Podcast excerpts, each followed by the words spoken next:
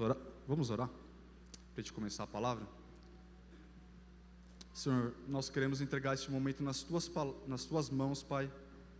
E eu oro para que nós venhamos ter compreensão daquilo que o Senhor quer ministrar aos nossos corações. Eu sei que eu não posso convencer ninguém, mas o Teu Espírito, a palavra diz que convence-nos do pecado, da justiça e do juízo, Deus. Então, que o Teu Espírito possa fazer a boa obra. Senhor, guarda o meu coração. Senhor possa tocar cada mente eu oro para que as nossas mentes sejam renovadas, transformadas pelo poder da tua palavra, porque a tua própria palavra diz que ela é viva, Senhor, que ela é eficaz e mais penetrante que uma espada de dois gumes. Então, divida, Senhor, o nosso coração, nossa alma, que venhamos reconhecer aquilo que está no nosso coração e venhamos alinhar o nosso coração com a tua palavra, que os teus anjos estejam nos ministrando e entregamos nas tuas mãos este momento. Amém. Abra comigo lá em Salmos, no capítulo 101. Eu vou ler, eu vou ler só um versículo. Salmo 101, versículo 6 diz assim: Os meus olhos procurarão os fiéis da terra, para que habitem comigo. O que anda em reto caminho, esse me servirá. Eu vou ler novamente. Os meus olhos procurarão os fiéis da terra, para que habitem comigo. O que anda em reto caminho, esse me servirá. Queridos, sem ser o dia de hoje, eu pensava que Deus procurava por duas pessoas, na verdade eu acredito que até mais, naquilo que se diz a respeito do que a palavra diz. Uma dessas pessoas é o que o próprio texto diz, que Deus procura os fiéis da terra. Mas outro tipo de pessoa que Deus também procura são os trabalhadores. Mateus 37, 38, não precisa abrir, diz assim: Então se dirigiu a seus discípulos, Jesus, né? A seara, na verdade, é grande, mas os trabalhadores são poucos. Rogai ao Senhor da seara que mande trabalhadores para a sua seara. Deus, Jesus, ele vê que há uma necessidade de pessoas que trabalhem para a obra. E Deus está recrutando pessoas. Não à toa que Isaías, quando ele tem aquela experiência, que talvez era uma das experiências mais magníficas que nós podemos ver, na palavra de Deus, em Isaías 6, quando ele vira e fala assim: Na morte do rei Uzias, os meus olhos viram o rei, e eu vi que eu era homem de lábios impuros, e eu vivia no meio de um povo de, de lábios impuros também. É engraçado porque ele fala assim: Eu sou homem de lábios impuros e vivo no meio de um povo de impuros lábios.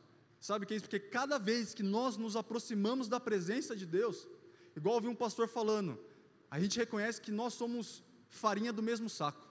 Porque é muito fácil quando a gente vê alguém errando em algo e não tem misericórdia da vida da pessoa. Por isso que Jesus, no Sermão do Monte, ele fala em Mateus 5, 5 Bem-aventurados os misericordiosos, porque alcançarão misericórdia. Se nós queremos ter misericórdia da parte de Deus, nós temos que também exercer a misericórdia. É claro que tem a disciplina e o juízo de Deus, mas a palavra diz também que a juíza ela prevalece, a misericórdia ela triunfa sobre o juízo. Ou seja, Deus ele vai dando oportunidade para as pessoas se arrependerem. Até que chega um momento, a pessoa não quer, Deus entrega ela para o próprio coração. Eu já disse isso, isso, acho que é a pior coisa que pode acontecer para o homem.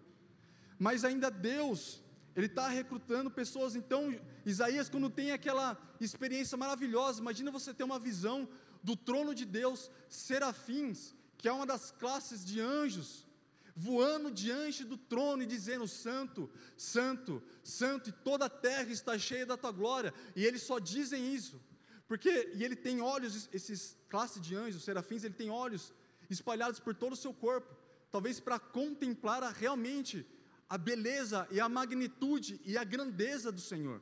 Porque imagina se você não ia cansar 24 horas falando santo, santo, santo, você entra no seu trabalho, santo, santo, santo, você vai dormir, santo, santo, santo. Mas quando nós temos uma compreensão de que Deus é, queridos, eu não sei se em algum momento, até em culto ou até, porque Deus não só se manifesta em através do culto. Eu lembro de vezes que eu estava trabalhando E teve uma vez que Deus permitia, eu não sei se aquilo aconteceu no culto, mas eu estava ouvindo uma pregação que o cara pregou depois, porque acho que a presença de Deus veio tão antes da pregação.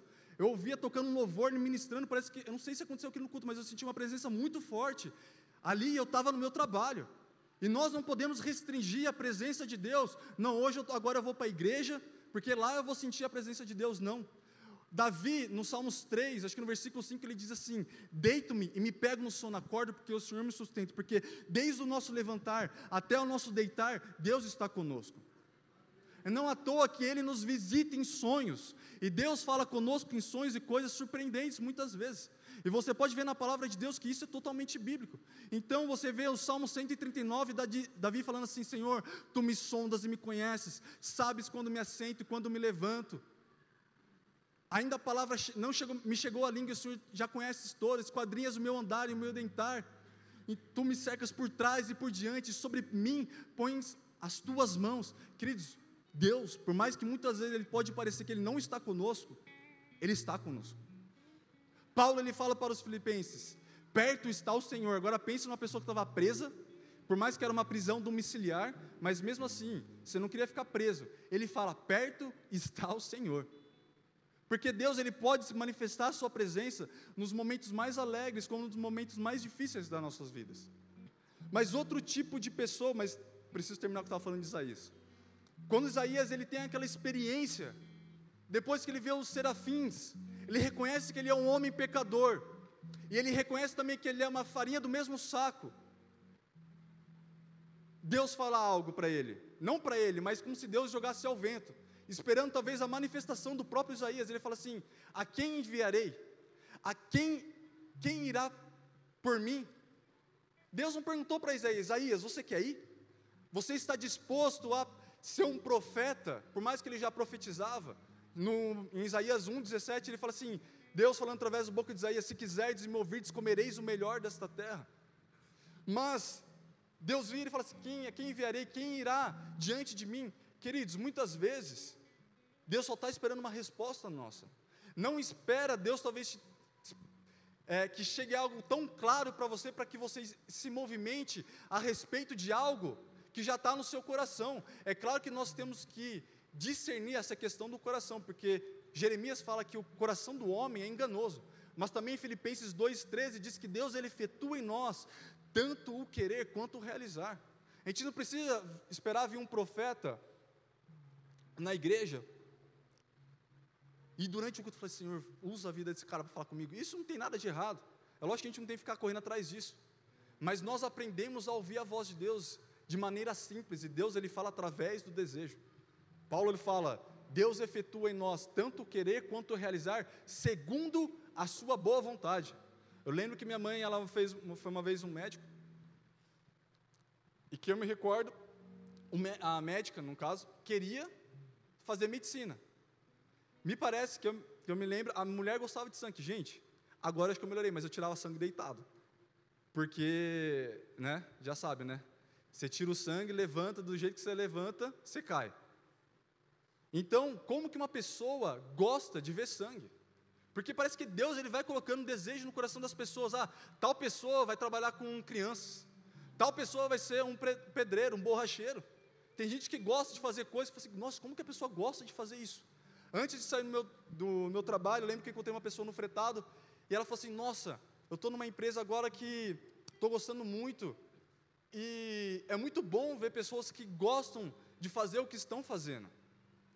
E uma maneira de Deus colocar no nosso coração, de falar no nosso coração, colocando um desejo no nosso coração. Então, se você tem um desejo no seu coração a respeito de algo, não espere talvez uma uma manifestação muito grande da voz de Deus, porque talvez seja Deus falando no seu coração.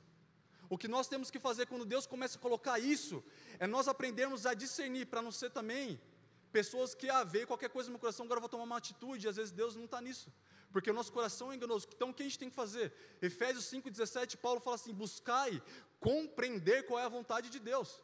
Porque não é de um dia para o outro você vai acordar e falar, meu Deus, Deus falou comigo. Pode ser que Deus te fale em sonho. E normalmente Deus parece que vai dando igual quebra-cabeça, de pouco em pouco. Né? Não sei porque Deus faz assim, mas Ele faz. É dessa maneira que Ele faz. Ele não te dá toda a revelação, mas Ele vai te mostrando um pouquinho. Mas não é de um dia para o outro que você vai entender aquilo que Deus tem para você. E nós precisamos atender aquilo que já Deus já falou no nosso coração. Eu estou em débito com Deus a respeito de algo que Ele falou comigo em agosto do ano passado. Lembro que foi agosto porque era meu aniversário. E eu preciso começar a me movimentar para fazer. Porque nunca iremos para o próximo passo se não atendermos ao passo que Deus já nos deu. Já nos deu.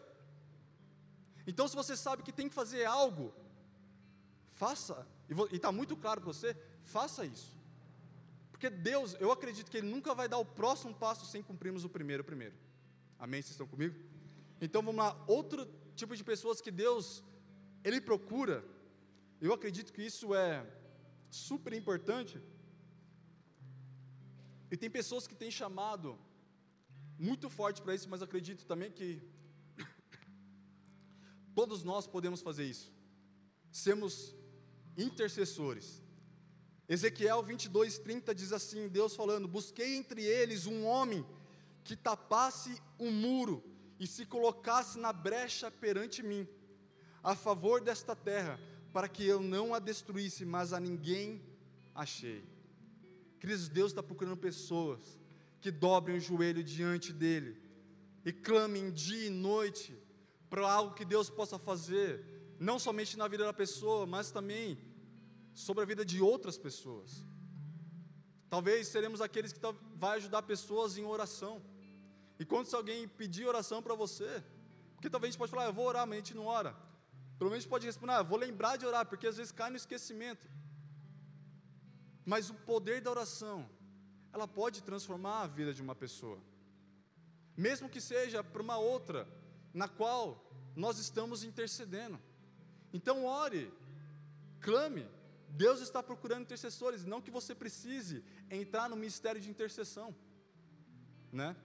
E nós temos que tomar cuidado dessa questão de orar, para a gente não fazer aquilo que posso classificar como tem os intercessores e tem os intercessocas, conhece? É os intercessores fofoqueiros, que vai falar assim: Meu, você não sabe o que eu estou sabendo, mas para não achar que é um pecado, dá uma, uma maquiada por cima.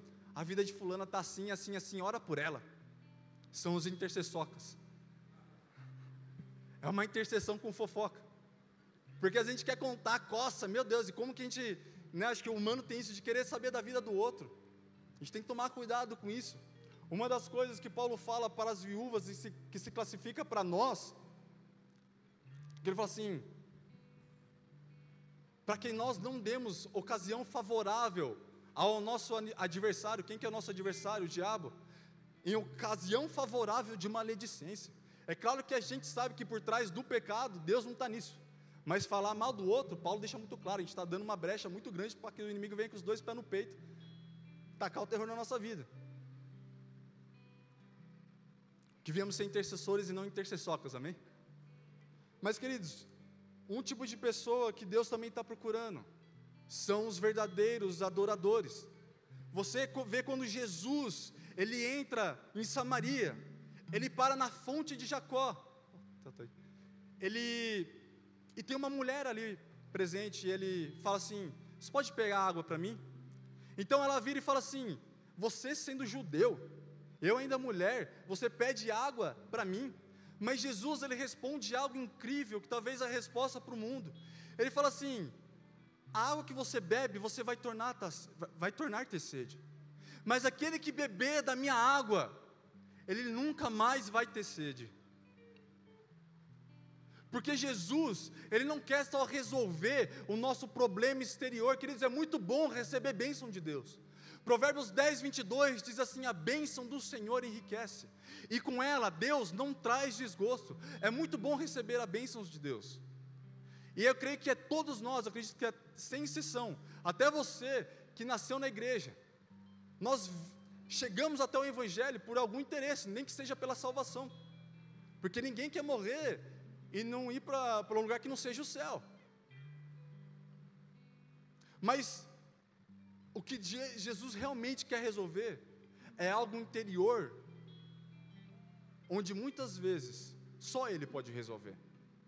É uma sede que clama por dentro das pessoas de querer tentar resolver com as coisas, para suprir uma necessidade, uma água natural. Mas Jesus, ele tem uma água que pode saciar a nossa sede. Por isso que quando está no meio da festa, em João 7,37, Jesus vira e fala assim: aquele que beber dessa água, do seu interior vão fluir rios de águas vivas. O que Deus tem para nossas vidas não é um riachinho, não é uma lagoinha, não é um copinho d'água, mas são rios que Deus quer fluir dentro do nosso coração. Queridos, há uma plena paz, uma paz que excede todo entendimento. Por isso que Paulo fala assim: não andeis ansiosos, em Filipenses 4,6, de coisa alguma, mas em tudo sejam conhecidas de Deus as vossas petições, pela oração, pela súplica com ações de graças, ele fala: e a paz de Deus, que excede todo entendimento, guardará o vosso coração e a vossa mente em Cristo Jesus. Ele continua dizendo assim: finalmente, tudo que é verdadeiro, tudo que é respeitável, tudo que é justo, tudo que é puro, tudo que é amável, tudo que é de boa fama, se alguma virtude há ou se algum louvor existe, seja isso que ocupe os vossos pensamentos. Há uma transformação quando nós temos Jesus no nosso coração, onde Ele traz uma paz que até no meio da tribulação nós não sabemos explicar, porque ela excede todo entendimento.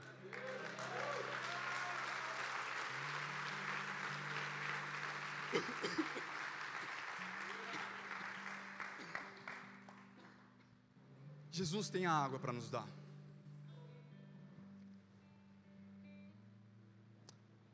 Mas Jesus vira e fala assim: Mas Deus, para aquela mulher, procura os verdadeiros adoradores, que adoram em espírito e em verdade. Queridos, espírito, porque nós somos. E Paulo define isso em 1 Tessalonicenses 5, 23. 5, 23. Corpo, alma e espírito. Ele diz assim: santifiquem-se no corpo, alma e espírito. Nós somos o espírito. Todo o nosso relacionamento com o mundo espiritual é através do nosso espírito. A nossa fé, ela vem do espírito. E Deus procura aqueles que o adorem em espírito e em verdade. Em espírito, porque nós somos espírito. Em verdade, porque tem que ser algo verdadeiro no nosso coração. Igual essa música que nós cantamos, que é uma passagem bíblica, Jeremias 29, 13. Vocês vão me buscar e vocês vão me achar quando me buscarem de todo o vosso coração. Deus, Ele quer ser encontrado. Salmos 53, 2 diz assim que Deus, é, eu acho isso maravilhoso, porque a palavra diz que Deus, Ele olha.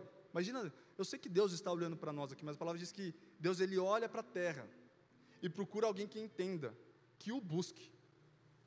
Todos os dias, Deus, Ele está olhando e fala assim: quem está me buscando? Deus, Ele quer encontrar pessoas que venham buscá-lo, mas não somente uma busca, mas é algo que é de todo o coração, que é através do Espírito Santo, porque não é através da nossa força também. Gente, Romanos 8, Paulo fala que nós não sabemos orar como convém. Então você que acha que não sabe orar, você não sabe mesmo, porque a Bíblia também fala que eu não sei orar. E a palavra que Paulo fala, ele diz assim: Mas o Espírito, ele nos assiste em nossas fraquezas. Essa palavra assistir no original diz de uma pessoa que pega um peso de um lado e uma outra pessoa que pega o peso de outro lado e ambas carregam juntas.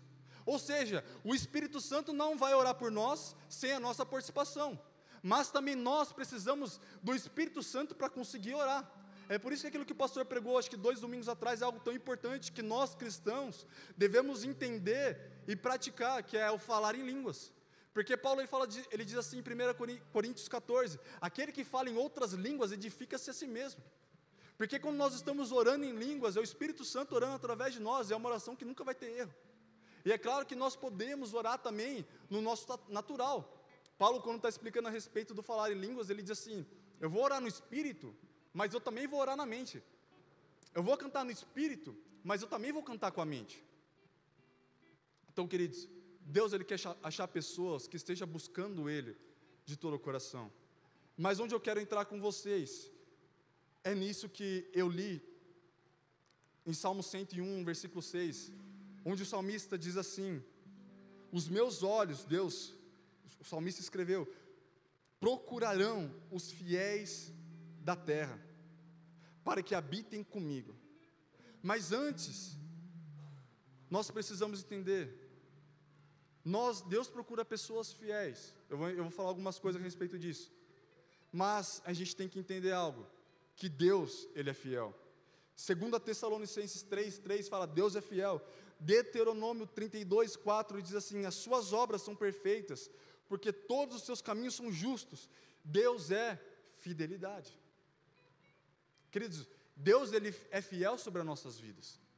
Por mais que pode acontecer algumas circunstâncias que a gente não vem entender, a gente vai buscar compreender que Deus é nosso Pai. Quando Jesus está ministrando o Sermão do Monte, que ele fala, o que, que ele vira e fala assim: Qual dentre vós é o homem que, se porventura o filho, ele diz filho, pedir pão lhe dará pedra? Ou se lhe pedir um peixe, lhe dará uma cobra? Ora, se vós que sois maus, sabeis dar boas dádivas aos vossos filhos, quanto mais o vosso Pai. Porque Jesus ele vem introduzir essa questão de paternidade sobre as nossas vidas. E não é porque ele é pai que ele vai ter algumas atitudes que a gente vem olhar e falar assim: nossa, Deus não está sendo fiel comigo. Não, Deus é fiel e ponto final.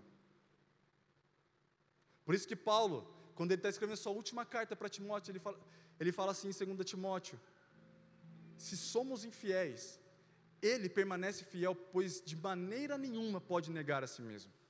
E fiel é aquele que cumpre com algo que se obrigou. Deus ele é fiel às suas promessas.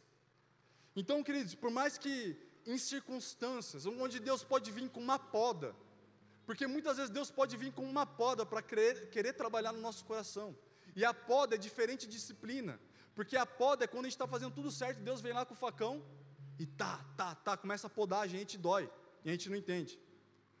Mas a disciplina é quando a gente está fazendo alguma coisa errada. E Deus, como Pai, nós temos que dar graças a Deus por isso, porque a palavra diz que aquele que, é que, de, que, aquele que não está sendo mais disciplinado é bastardo. Mas quando estamos no caminho errado, Deus ele vem com a disciplina para tentar a gente jogar, jogar a gente no prumo correto, no lugar correto. Então, eu não sei que circunstâncias você está passando, mas saiba, Deus, Ele é fiel sobre as nossas vidas. E eu sei que é algo difícil, porque eu já passei isso, onde eu falei, Deus, por que você me deu algo que é mais difícil de eu suportar? Mas Deus, Ele nunca faz isso. Porque Deus, Ele nunca dá algo maior do que nós podemos suportar. E quando a gente entende a fidelidade de Deus, é que Ele sempre vai estar ao nosso lado, por mais que talvez a gente não veja. Deus foi fiel com Jesus, e na cruz, Jesus virou e falou o quê? Senhor, por que me desamparaste? ele estava carregando todo o pecado, e todo aquele que era pendurado num madeiro se tornava pecado. Gálatas 3 fala disso. Então, queridos, eu não sei, mas continue perseverando, porque Deus, Ele é fiel. Mas agora, o que, que Deus, Ele espera de nós? É uma fidelidade, e isso é algo claro. Abra comigo lá em 1 Coríntios 4.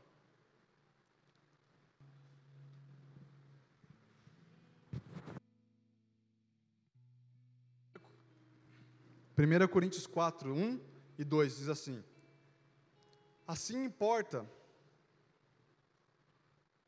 que os homens nos considerem como ministros de Cristo e dispenseiros do mistério de Deus. Ora, além disso, o que se requer dos dispenseiros é que cada um, é que cada um deles seja encontrado fiel. Eu gosto dessa passagem, porque Paulo fala assim: Importa que os homens nos vejam como despenseiros, e é claro, é muito clara a palavra que ele usa. Dispenseiros, talvez é a parte que você mais gosta da sua, da sua casa, a dispensa, né? É uma re, em relação a essa palavra, dispensa. E dispensa é um lugar onde se guarda coisas, em específico mantimentos. E Paulo está dizendo assim, que nós somos dispenseiros dos mistérios de Cristo.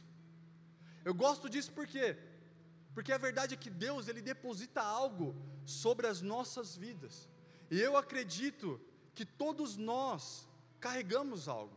É por isso que precisamos um dos outros. Você não sabe tudo que a pessoa do seu lado sabe. Eu não sei tudo que talvez você sabe. E nós vamos aprendendo um com os outros. Isso traz a unidade no corpo de Cristo. Mas Paulo ele fala assim que se espera é que esses dispenseiros sejam encontrados fiéis. Quando nós passamos pelo novo nascimento, quando nós fazemos aquilo que Paulo fala em Romanos 10, 9, 10: Se confessarmos com as nossas bocas e cremos no nosso coração, e recebemos a Jesus como Senhor e Salvador, nós seremos salvos. Queridos, é algo fato, que quando uma pessoa realmente nasce de novo, o seu comportamento muda. Paulo ele fala isso, quando ele diz assim: e se alguém está em Cristo, é nova criatura. Por isso que talvez a gente não consegue às vezes entender pessoas que estejam na igreja, mas não estão com compromisso com Deus, não estão fiéis, porque há uma possibilidade de elas nem terem nascido de novo. Mas o mais importante é que Deus, Ele deseja que todas as pessoas sejam salvas mediante Jesus Cristo. Então, até você que talvez tenha vindo na igreja, e você sabe no seu coração que talvez você ainda não reentregou a sua vida verdadeiramente, porque, queridos, quando nós entregamos a nossa vida verdadeiramente para Cristo, nós estamos entrando numa aliança com Deus, e Deus, Ele é um Deus de aliança. Você pode ver isso desde o Antigo Testamento, onde Deus estabelece com Moisés, na verdade com Abraão, uma aliança, com o povo de Israel, uma aliança através da lei. E o Novo Testamento é uma nova aliança que Deus ele colocou para nós, uma aliança na qual agora andamos não sob o jugo da lei, mas sob a graça. Mas também não podemos pegar a graça e fazer acharmos que bem entendemos. Porque Judas ele de, define isso como libertinagem. Paulo em Gálatas 5 era um pessoal, uma igreja estava andando totalmente na carne. Eu até falei na quinta que era uma igreja que talvez o pessoal estava se mordendo, se pegando um com o outro, e isso vai ter dentro da igreja. O importante é a gente entender que a gente tem que se acertar. Mas a verdade é que, quando Paulo está falando isso, antes de entrar nas questões, andar no espírito, não andem na carne, ele fala assim: não deis, não useis a liberdade que vocês têm agora em Cristo para dar ocasião à vossa carne. Porque a verdade é que Jesus nos liberta. Jesus ele disse isso: se o Filho vos libertar, verdadeiramente sereis livres. E vocês vão conhecer a verdade, e a verdade que vocês conhecem, esta verdade vai libertar vocês. Mas agora, porque nós temos uma liberdade em Cristo, não podemos pegar tal liberdade e andar da maneira que a gente quer. Queridos, há padrões, e condutas que Deus já definiu como nós devemos andar. E tem coisas que não são tão claras. Por isso que talvez a gente fica, na verdade a gente pode ouvir isso. Isso eu posso fazer ou isso não posso fazer? Esses dias a gente estava conversando num lugar e tem coisas que estava eu, esposa, minha esposa mais uma pessoa, conversando a respeito de alguns assuntos. E tem coisas que não está claro na Bíblia, que se isso a gente pode fazer ou não pode fazer. Paulo diz: tudo me é lícito, mas nem tudo me convém. Então tem coisas que Deus vai pedir para você fazer que não é nenhum pecado, mas Ele pediu para você. E se você desobedecer essa ordem, que não é claramente pecado na Bíblia, mas se desobedecer, para você talvez seja pecado. Então a gente não pode pegar essa liberdade em Cristo e andar da forma que a gente quiser. Deus ele estabeleceu um padrão e uma conduta para nós. E quando nós entregamos realmente o nosso coração, queridos, você que tem vindo à igreja, sonda seu coração se você já entregou a sua vida. Eu posso te dizer, é a melhor experiência e a melhor coisa que você pode fazer. Mas a verdade é que agora nós não somos mais de nós mesmos. Nós temos um Senhor sobre as nossas vidas e o Senhor diz realmente sobre isso. Ou seja, Ele é dono de tudo.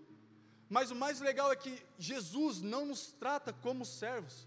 Por mais que podemos ser obreiros, voluntários e servos no corpo de Cristo, Jesus, ainda em João 15, quando ele está falando da poda, que ele é a, verdeira, a videira verdadeira, ele diz assim: permaneçam em mim e as minhas palavras vão permanecer em vocês. Na verdade, eu convido vocês a lerem depois, João 15. Você vai ver o tanto de vezes que Jesus fala da palavra permanecer. Se vocês permanecerem em mim e as minhas palavras permanecerem em vocês, vocês vão pedir o que vocês quiserem e vos será feito. Permaneçam em mim. Guarde os meus mandamentos, ele usa muitas vezes, porque o que Jesus só espera de nós não é fazer muitas coisas, mas é somente permanecer. Igual a árvore de Salmos 1, onde o salmista ele diz assim: Quando ele fala, bem-aventurado aquele que não anda no caminho dos ímpios, não se detém nos caminhos dos pecadores, nem nas rodas dos escarnecedores, o que ele diz? Antes, o seu prazer está na lei do Senhor, e nela medita dia e noite. Ele é como árvore plantada, aqueles não é uma árvore que anda. Você já viu árvore andando? Talvez você tenha visto quando estava na loucura do mundo. Aí acho que você já deve ter visto de tudo já. Mas ele diz: ele é como árvore plantada junto a ribeiro de águas, que no devido tempo dá o seu fruto, cuja a folhagem não murcha. Deus só espera que a gente faça assim: Senhor, você é agora meu dono, agora você é o meu Senhor e Salvador. Eu não vivo uma religião, mas eu vivo um relacionamento com Cristo. E eu estou aqui, eu vou permanecer, porque no devido tempo eu vou dar o meu fruto permaneça no momento oportuno. E queridos, há estações para tipos de frutos. Tem frutos, eu não entendo sobre isso, mas é, é algo meio óbvio, acredito. Tem coisas que nascem mais rápido. Lembra do pé de feijão que você planta lá na escola quando era pequeno? E tem coisas que demoram para nascer. Tem coisas que vai gerando. Deus, a gente está lá permanecendo. Falei, Deus, não acontece nada, mas ainda não é para acontecer mesmo. E Deus não fala, e a gente fica lá esperando. Mas, Senhor, não está acontecendo. Mas, é, eu estou falando, Deus falando com Ele mesmo e a gente não sabendo também. E às vezes a gente não vai, a gente vai estar lá só permanecendo, permanecendo, mas a palavra diz que no devido tempo, é no devido tempo, não antes nem depois, porque se for antes não vai ser tão bem quanto seria no momento certo. E não pode ser depois, porque senão a gente perde a oportunidade. Paulo fala em Colossenses 4: aproveiteis as oportunidades. Cristo tem oportunidades que vai chegar na sua mão assim, ó, não deixa ela passar em vão. Eu lembro que eu estava numa célula, primeira célula nossa, se não me engano. Uma pessoa da cela chegou e falou assim: Deus está abrindo uma janela de oportunidade para você. Eu acredito que talvez possa ser a respeito disso. Eu lembro quando eu quis comprar um apartamento, a gente foi ver um lugar, eu e minha esposa namoravam um lugar, a gente passava num lugar e falou assim: Nossa, aquele prédio tem a faixa marrom, né? E realmente a gente foi ver, não deu certo, o valor era alto, mas o cara ligou para mim num dia que sabe quando você não está esperando? E ele falou assim: Ó, é esse valor tal. Cristo tem coisas que caem na nossa mão que a gente não pode fazer assim de volta. Porque tem coisas que a gente quer fazer assim e Deus está assim, não, isso não. Mas tem coisas que caem e fala assim: meu Deus, aproveite as oportunidades, porque não vai aparecer um anjo para você para resolver seu problema. Aproveite as oportunidades. Mas quando temos Jesus como nosso Senhor e Salvador, a palavra diz, Ele está procurando os fiéis da terra, porque pense comigo, você que é pai, você vai entender. Por que, que você daria algo ao seu filho? Se você sabe que ele não ia ser compromissado com aquilo na qual você deu para ele. Primeiro, porque nós temos que ser fiéis, porque nós decidimos. Você vê, 1 Reis 18 conta uma história. Elias, um pouco antes, ele falou assim: não vai chover. Segundo a minha palavra, o cara foi ousado ainda, porque não foi. De, acredito que Deus possa ter falado com ele, mas nas escrituras está dito assim: segundo a minha palavra, não vai chover. E realmente não choveu. Mas quando foi o tempo oportuno para chover, Deus virou para ele e falou assim: vai até Acabe, apresente ele, fala que vai chover. Primeira Reis 18. O fato é que quando ele chega, na verdade ele conta o servo de Acabe, que era o rei de Israel, Obadias. O, o rei de Israel era Acabe, o servo dele era Obadias. Elias encontra Obadias e eles trocam uma conversa e fala assim: o rei quer te ver. E ele fala, Elias vira e fala assim: tá bom, fala para ele que eu quero ver ele. E depois que passa tudo isso, Elias apresenta-se diante de Acabe e fala assim: vai chover em Israel. Mas Acabe vira para ele e fala assim: Você não é aquele que tem perturbado Israel? Mas ele vira, Elias vira para ele e faz algo que nós não podemos ser dessa forma. Ele dizia assim, Elias falando para Acabe: Vocês decidiram cultuar os deuses de, Baal. Agora reúnam 450 profetas de Baal e outros 400 profetas e me encontram no monte. Porque até quando, e presta atenção nisso, vocês vão ficar cocheando entre dois pensamentos. Quando eu olho para a Bíblia, eu vejo que talvez Deus não aprova questões de inconstâncias. Eu já falei dessa passagem aqui, e eu gosto muito dessa passagem, quando Tiago 1,5 fala assim, a respeito de pedir sabedoria para Deus, ele fala: peça com fé, mas não duvide, pois aquele que duvida é, é igual uma onda do mar, impelida e agitada pelo vento. Mas depois ele fala assim: não suponha esse homem que alcançará do Senhor alguma coisa. Homem de ânimo dobre, inconstante em todos os seus caminhos. Então a tua palavra está dizendo assim: essa pessoa que é inconstante, que nesse exemplo pediu sabedoria para Deus, mas pediu sem fé, ou seja, era é como uma onda agitada pelo vento. Uma hora está num lugar. A palavra diz: não suponha esse homem que receberá do Senhor, não de mim ou de qualquer outra pessoa, mas do próprio Deus, alguma coisa. Homem de ânimo dobre. Queridos, nós temos que ser decisivos naquilo que nós queremos para as nossas vidas. Se você decidiu servir a Deus, e eu não estou falando de servir uma religião, mas sirva de todo o seu coração. Entregue seu caminho ao Senhor confia nele, e o mais ele fará. Porque tem coisas realmente, Jesus não promete só coisas boas. João 16, 33. No mundo vocês vão ter aflições, mas tem de bom ânimo, porque eu venci o mundo. Quando Paulo passa dificuldades, ele relata para Timóteo, na sua última carta, de 2 Timóteo 3, ele diz assim para Timóteo: Tu, porém, tem seguido de perto o meu ensino, procedimento, propósito, fé, longanimidade, amor, perseveranças. Mas ele continua falando: as minhas perseguições e os meus sofrimentos, quais me aconteceram em Antioquia, que era uma cidade, Icônio, que era outra cidade, e Listas, que variadas perseguições tenho suportado. Mas olha o que ele fala: de todas, entretanto, me livrou o Senhor. Querido, ser fiel ao Senhor não nos isenta de passar circunstâncias que não queremos. Mas é entender que, como Pai, Ele está no controle de tudo. Abre comigo lá em Eclesiastes. Na verdade, se o pessoal for rápido aí, dá para a gente ler aqui para não. Nossa, eu falei para ser rápido, eu que estou me perdendo aqui. Eclesiastes 11. 4 diz assim: 5 Assim como tu não sabes qual o caminho do vento, nem como se formam os ossos no ventre da mulher grávida, assim também não sabes as obras de Deus que faz todas as coisas.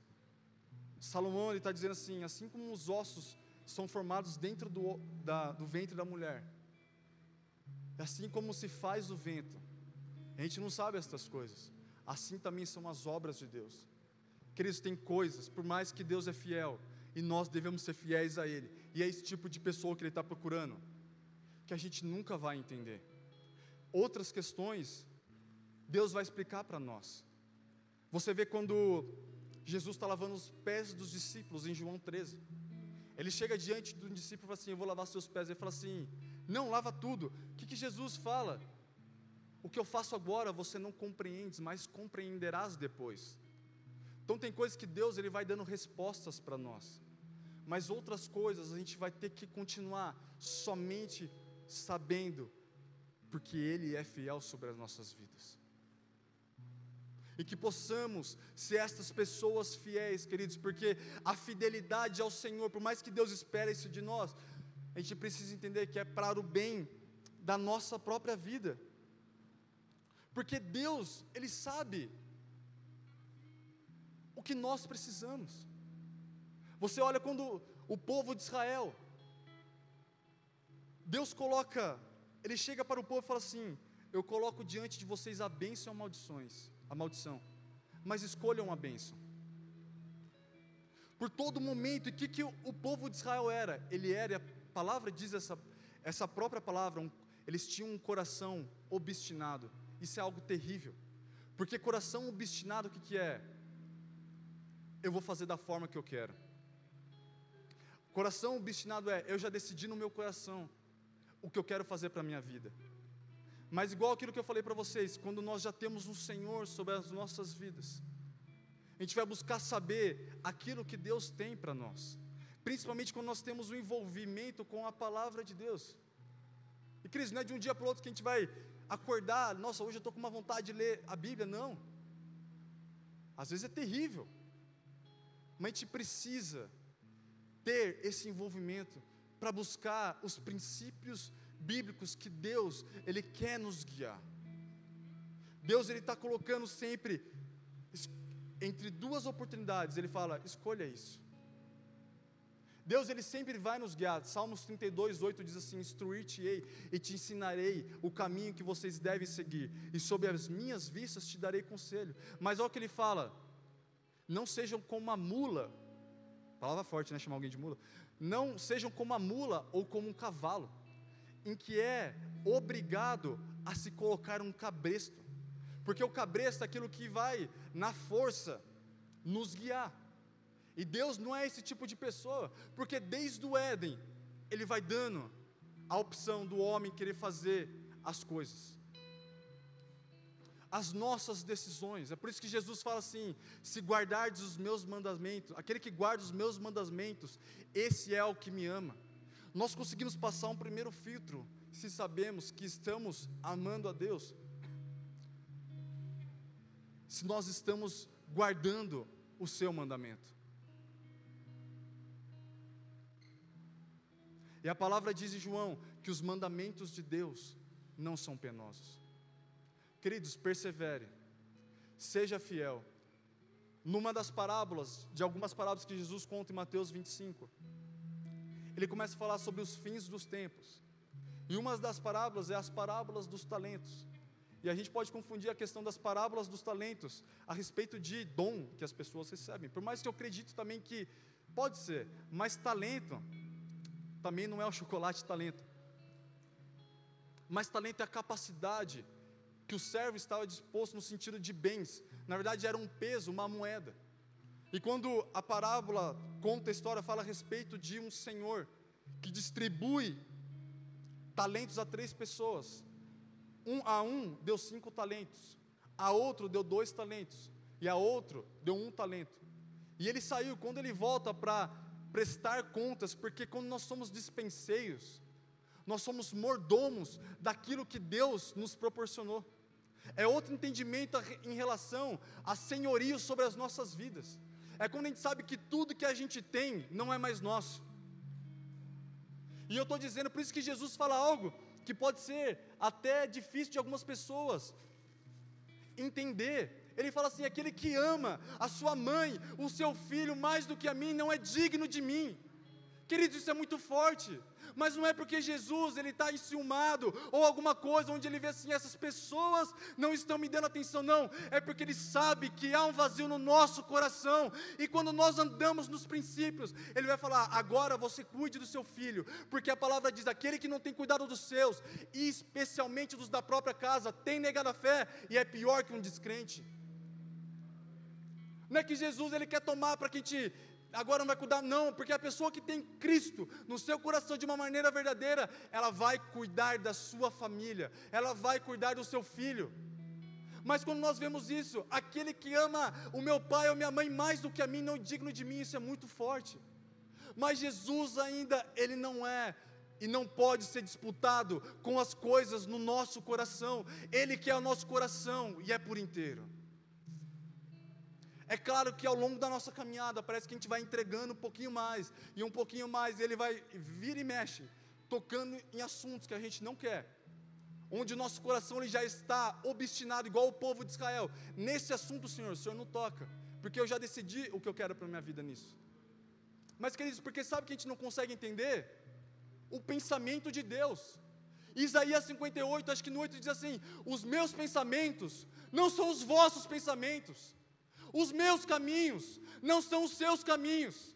Assim como os céus são mais altos do que a terra, os meus caminhos são mais altos do que os seus caminhos e os meus pensamentos mais altos do que os seus pensamentos. Nós não iremos compreender a mente de Deus, mas a gente tem que confiar e ser fiel a Ele para compreender que a a, a, vontade dele é boa, agradável, imperfeita, mesmo que a gente não entenda e fala: Senhor, o Senhor é meu Pai, eu vou ser fiel ao Senhor até a morte.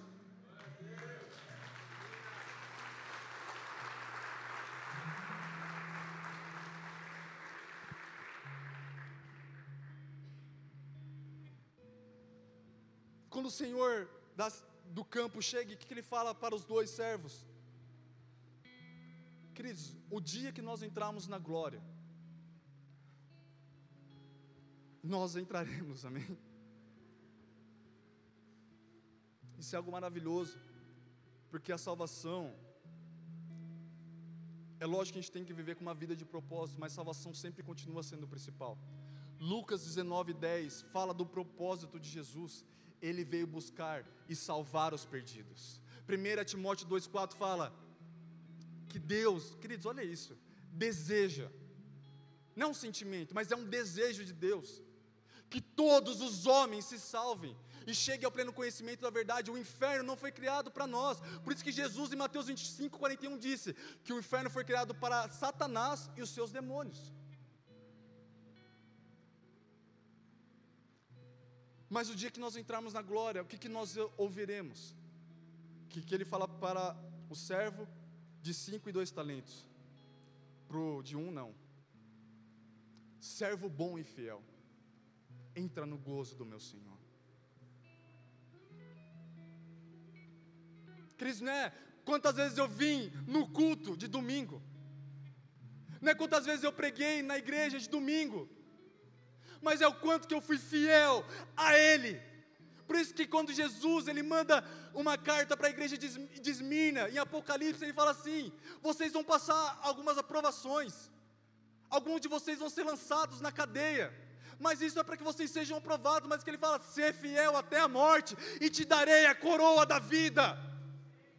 Há algo esperando por nós que é muito maior que o nosso entendimento, e nesse dia nós ouviremos: servo bom e fiel, entra no gozo do meu Senhor. Nós precisamos ser fiéis a Ele. Deus está procurando os fiéis da terra. Eu lembro quando eu voltei para os caminhos do Senhor, 6 de agosto de 2008. Eu ia numa igreja, eu estava no meio de um curso, falei, preciso sair daqui. Eu, sei, eu, sei, eu sabia que tinha que ir para um lugar, porque eu cresci em berço cristão. E quando você nasce na igreja, você sabe que não tem mais outro lugar para você ir. Por mais que eu fui ter uma experiência com Deus depois mesmo. E eu lembro que fui numa igreja, a igreja estava fechada. Eu lembro que a minha falou assim: ah, tem uma igreja ali na frente. Na verdade, ela, ela falou: tem uma igreja ali na frente do Mactube. Do jeito que deu, acho que ela me jogou lá dentro. E nem deu nenhum mês depois, eu me batizei no aniversário de Mogi. E eh, nós temos o costume, não sei se outras igrejas fazem isso, quando a gente vai descer as águas, a gente fala uma frase para ele. E Cristo, que eu me recordo que eu falei, e eu falo isso não porque é porque nós precisamos do Espírito Santo, porque nós estamos tão sujeitos a errar, Cris, é tão fácil a gente pecar. Mas eu lembro quando eu desci nas águas, eu falei assim, Senhor, eu vou ser fiel a Ele até o dia que Ele voltar. E Deus, Ele espera isso de cada um de nós. Aquele que perseverar até o fim, esse será salvo. Servo bom e fiel, entra no gozo do meu Senhor. Tem vezes que, queridos, que vai, você vai querer largar a mão, mas não larga. Porque precisa haver uma perseverança da nossa parte.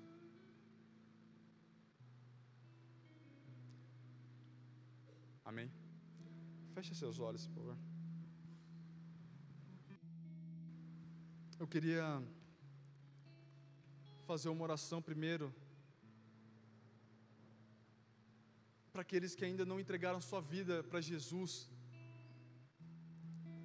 E eu posso te dizer, quando você faz isso com entender no seu coração, o que, que é isso, Lucas? É você fazer uma confissão com o seu coração, com uma verdade de querer falar, Senhor, a partir de hoje eu quero entregar a minha vida.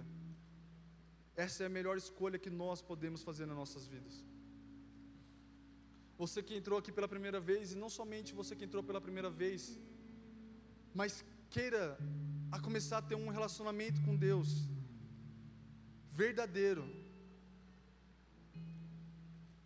Eu gostaria que você fizesse uma oração comigo dizendo assim: se toda a igreja puder repetir, falando: Senhor Jesus, nesta noite, eu quero entregar verdadeiramente o meu coração ao Senhor. Eu te recebo como meu Senhor no meu coração. Faça morada dentro de mim. Em nome de Jesus. Amém. Quero orar por você. Pai, eu não sei quais dessas pessoas fizeram, mas eu tenho certeza, Pai, a tua palavra diz que nós entramos num lugar de novidade de vida. Toca cada coração, Pai. Eu oro para que elas vejam o Deus de relacionamento, não um Deus que está num céu tão distante, porque Paulo diz: perto está o Senhor. Se revele a elas como esse Deus perto e não de longe. Guarda-as, Deus, guarde a família, que toda a família possa sentir uma paz por causa desse novo acontecimento, Pai, e ela, essa própria pessoa também. Eu oro para que a tua alegria e a tua paz possa visitá-la agora em nome de Jesus.